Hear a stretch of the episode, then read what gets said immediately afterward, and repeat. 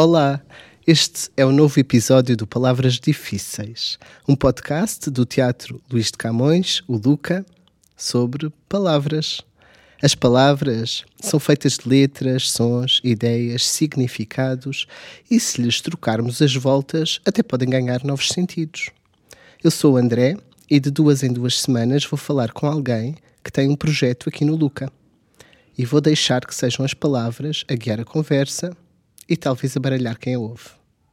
No final, podemos criar um novo dicionário capaz de dizer muito mais do que um dicionário desses que temos em casa.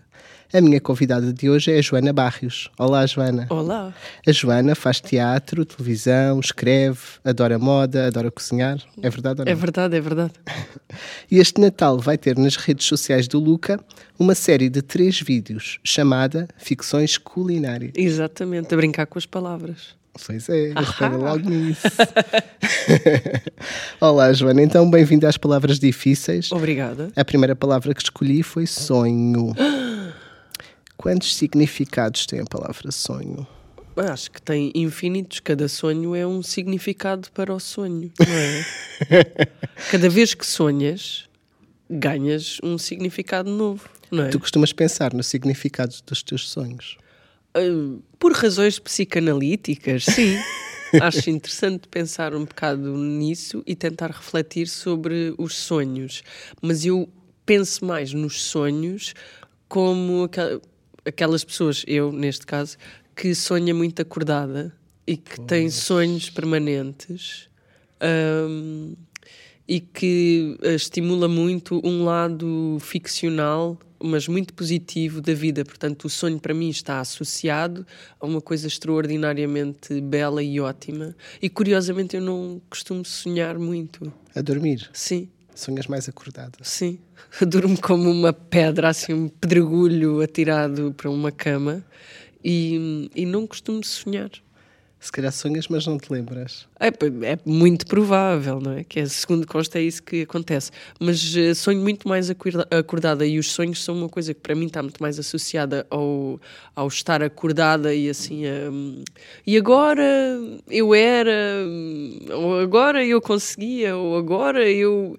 E eu gosto dessa sensação do sonho. Isso é muito fixe porque faz-nos. Nós fazíamos isso mais quando éramos crianças, não é? Eu também continuo a fazer. A minha criança interior isso. está yeah. ótima. Mas há pessoas que deixam de brincar a isso. Agora ah, eu, eu brinco era... imenso a isso. Acho importantíssimo. Acho que é uma coisa que me ajuda também a, a, a olhar para os dias, às vezes aqueles mais cinzentos, sem, sem tanto cinzento sem estar tão saturado o cinzento ou o preto, ou assim, yeah. sabes? As, as, coisas que te puxam um bocadinho mais para os lados mais tristes. E olha, e, e, costuma acontecer as coisas que tu imaginas assim acordada, que sonhas acordada, acontecerem na vida real? Algumas sim. E é incrível. de alguma forma posso já estar preparada para elas porque já sonhei sim. com elas tanto tempo. Algumas sim. E há outras em que não sei em que penso e que sei mesmo que é um sonho e gosto desse conforto do sonho, desse lado hum, da ficção ou de uma magia qualquer que parece que nós perdemos na idade adulta porque hum, os dias te obrigam a, a, deixar isso para trás e, e não é verdade. Não, não é preciso perder o sonho. O sonho que manda a vida, não é? é isso. É um verso famoso. Olha, eu é assim, então pensamos nos sonhos que se têm a dormir, uhum. que são aquilo que imaginamos enquanto dormimos e que não controlamos muito bem. Às vezes dá para controlar um bocadinho, que eu às vezes penso assim, isto é só um sonho, é melhor não me deixar ir, não há ninguém atrás de mim, não preciso ter medo. Mas pronto.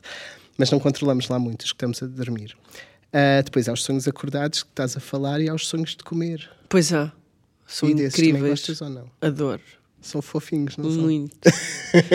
Durante anos uh, fiz muitas vezes só sonhos aromatizados com abóbora ou com cenoura, sendo que os da abóbora são os mais preferidos de casa.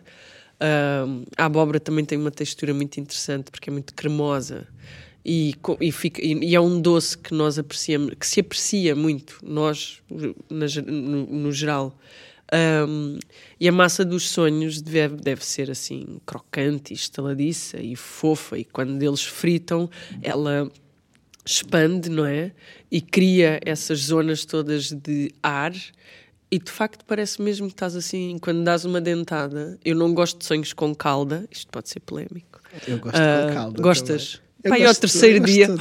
Pronto, pai, ao terceiro dia eu cedo à calda, mas uh, acabados de fritar é sem calda, não é? Claro. Tipo, uh, uh, aquela textura, aquilo tudo, aquela alegria que começa assim a invadir a boca e toma conta dos sentidos, um, essa coisa toda dos sonhos, depois de fritos, faz lembrar nuvens, faz lembrar assim coisas fofas, tipo almofadas. Coisas que se relacionam com sonhos. Coisas que se relacionam com sonhos e com universos ideais, não é? Pois é. Está tudo ligado, os nomes não são por acaso. Não, e estes sonhos têm de ver o vídeo, não é? Mas uh, segundo reza a lenda, porque as origens destes, destes doces tradicionais, que fazem parte de uma cartilha qualquer que nós todos praticamos, uh, a origem destes sonhos é mesmo para simular um sonho. Uau! Olha lá, a segunda palavra, eu, eu vê lá, eu estou aqui no universo de festa e sonho e, e, coisas doces, porque a segunda palavra é doce. Uh -huh. Não é nada difícil. Não. Eu, escolhi palavras muito fáceis. Olha lá, mas para dificultar a coisa. Ah, pronto.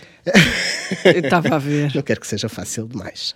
Achas que as pessoas também podem ser doces? Claro que sim. Mesmo sem serem polvilhadas com açúcar? Mesmo sem serem polvilhadas com açúcar.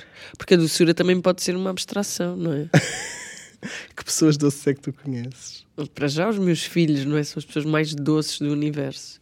Uh, o meu marido é super doce. É uma pessoa muito, muito doce. É uma pessoa muito uh, carinhosa, uh, muito acolhedora. É um, é assim uma pessoa incrível, um adulto incrível que mantém essa, essa doçura maravilhosa. E, e, e, às vezes às vezes tu olhas à tua volta e vês é difícil adjetivar, não é? E doce Sim. aqui estamos a querer adjetivar, estamos claro. a utilizar o doce como um adjetivo. Um, as flores podem ser doces, um gesto pode ser doce, um animal pode ser doce. Tu olhares assim para um, há momentos que são realmente feitos dessa matéria dos sonhos e da doçura, mas é uma coisa mais volátil, não é? Lá está essa coisa da abstração. O, o doce pode ser uma coisa muito abstrata, porque se pensarmos na comida, vá, já que estamos aqui com base na comida, um, o doce que tu conheces hoje em dia, aquele doce industrializado, muito processado, é um doce com um sabor previsível, que te vai uhum. trazer essa está associado a uma embalagem, está associado a uma série de outras coisas que tornam aquele momento muito concreto. Eu vou comer X que me vai saber a X. E se fores à procura do doce noutros lugares, tipo, se quiseres comer uma tâmara, é mais difícil tu descreveres esse doce e a profundidade desse doce e a textura desse doce. Uh, se morderes uma maçã, ela pode ser doce e ácida, Uh, uma das minhas alturas favoritas do ano é a altura dos pêssegos, verão, não é? Porque o pêssego tem um, uma, uma, quantidade de sabores associada que é maravilhosa, que é doce, mas também é ácido, mas também um, pode, especialmente os pêssegos aqueles mais rijos, os pêssegos de roer, mas não são as nectarinas, são os pêssegos. Sim, sim, sim. Um, aquela parte que dá luta, não é? Que róis é extraordinária, é muito sensorial. E, e o doce não tem de ser só cor-de-rosa e fofinho e muito concreto nessa coisa da embalagem. Também pode combinar essas, essas outras camadas todas, não é? Essas camadas bonitas do que é mais ácido, do que é mais pungente. Uhum. Eu acho que o doce é isso tudo, é uma complexidade enorme e não enjoa. O doce a sério. Um, agora estavas-me a fazer lembrar realmente, por exemplo, um pacote de bolachas. As bolachas se sabem todas ao mesmo, as bolachas de um pacote. Se comeres um pacote de bolachas, há bolachas específicas ah, que às vezes, quando come, estás a comer uma bolacha e de repente trincaste uma pedra de sal. Ah, é verdade. É uma sensação surpreendente. E é um, é um sorteio, não é? Não, aquilo não acontece em todos os pacotes. Eu não como um pacote de bolachas inteiro para poder saber, mas é esse, é esse lado da imprevisibilidade do pacote das bolachas que faz com que o pacote das bolachas, para mim, seja interessante. Mas quando tens, por exemplo, laranjas, Sim. nunca são iguais. Não. Eh, Eu estou a comer uma laranja e o meu filho pergunta: Ah, essa laranja é doce? Eu, é. E ele vai, tira uma e a dele não é tão doce. E depois diz: Ah, estavas-me a mentir porque disseste que era doce. É a assim, percepção olha, do doce. Às vezes vem de uma árvore, outras vêm de outra, e umas estavam no ramo mais acima e outras estavam no ramo mais abaixo. Apanharam mais menos, sol. menos sol, mais sol, não é? Tantas variáveis. Estás a ver como não são palavras nada simples? Pois não, não, esta é a beleza da coisa. Claro, pronto. As palavras são difíceis quando começas a pensar nelas em profundidade, porque à primeira vista são todas um bocado fáceis, outras são tão difíceis que parece que até tens medo de pensar muito nelas, mas isto é giro é conversar sobre, sobre isto. Olha, a, a terceira palavra é festa. Parece que é também muito fácil, só que a pergunta é: o que é que é melhor? Dar uma grande festa Sim. ou dar uma festinha?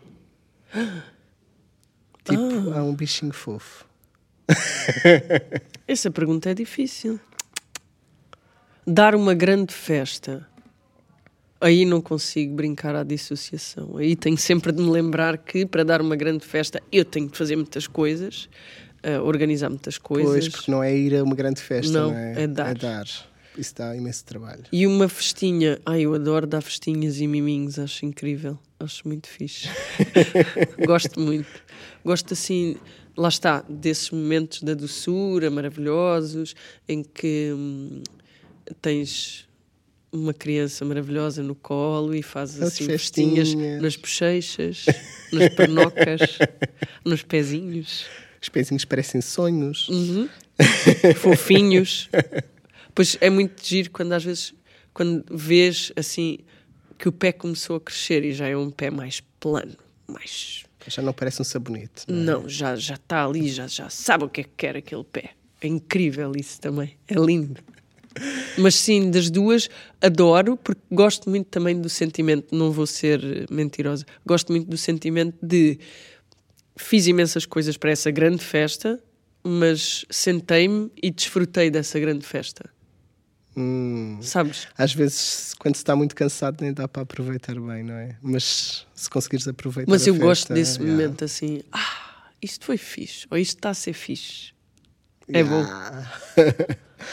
Olha, ah, eu escolhi estas palavras porque tu vais ter agora uma série de três vídeos Uhum. nas redes do Luca que vão falar sobre. vai- é assim, vão ser durante as festas, não é? Na, zona- na altura do Natal Yes. e Ano Novo. E falam de doces. Falam de doces. Falam todos de doces. Podes contar Falam alguma todos coisa? doces. Posso. ahm, são ficções culinárias, porque são propostas de contar uma história, ou a história, de cada uma destas coisas muito típicas que se comem no Natal e que, às vezes, porque nós não as reconhecemos como todas as outras, não é? Porque não vêm nos tais pacotes, porque não estão à venda, porque não encontramos durante o ano todo, porque muitas vezes são doces que estão muito concentrados no contexto de casa ah, ou no contexto doméstico de uma festa, associado só a uma festa que acontece uma vez por ano, portanto, uma única efeméride. Ahm, portanto, pensando nisso, ah, é uma forma de contar a história desses, desses doces e de lhes dar um contexto. Mas de lhes dar um contexto perfeitamente ah, contemporâneo, será que se diz? Ah, do agora. De eu também faço esses doces e eu também gosto de provar esses doces e os meus filhos também gostam de comer esses doces. E hum, na verdade, a forma de contar essa história ou de pôr essa história em matéria foi muito divertida porque eu comecei por contar a história, não é? E depois comecei a pensar, se eu tivesse efetivamente a contar esta história aos meus filhos, como é que isto acontecia? E teve muita graça, porque hum, os meus filhos são crianças muito curiosas, que interrompem a cada duas palavras para fazer mais uma pergunta. E todas as histórias parece que em algum momento ficam por contar. Mas essa também é a graça, ou seja, é assim uma coisa mais de espicaçar para depois tu te interessares ou ires à procura, assim, mais assim uma espécie de proposta do género vamos lá então saber estas coisas e avançar a partir daí. Então não percam as ficções culinárias que vão estar nas redes sociais do Luca entre 22 de dezembro e 5 de janeiro. Exatamente. Já no próximo ano, então. Obrigado, Joana, e Obrigada. a vocês. Obrigado por nos escutarem. Adorei a vossa companhia. Adorei a tua companhia. Obrigada, eu também. Até já. Até já.